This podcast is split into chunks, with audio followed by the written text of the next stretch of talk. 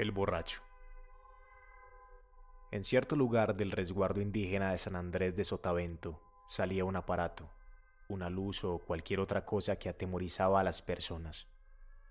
Una noche iba un borracho pasando por el sitio, cuando de pronto escuchó un quejido y éste sin ningún temor le preguntó ¿De esta o de la otra? La voz le respondió profundamente de la otra. ¿Qué quieres? le preguntó el borracho. Pero cuando éste se acercó sigilosamente, encontró un esqueleto. Fue tanta la rabia que le dio al borracho que cogió un pedazo de plancha y se la tiró al esqueleto, destrozándolo en pedazos, los cuales, a medida que iban cayendo al suelo, se iban convirtiendo en trocitos de oro.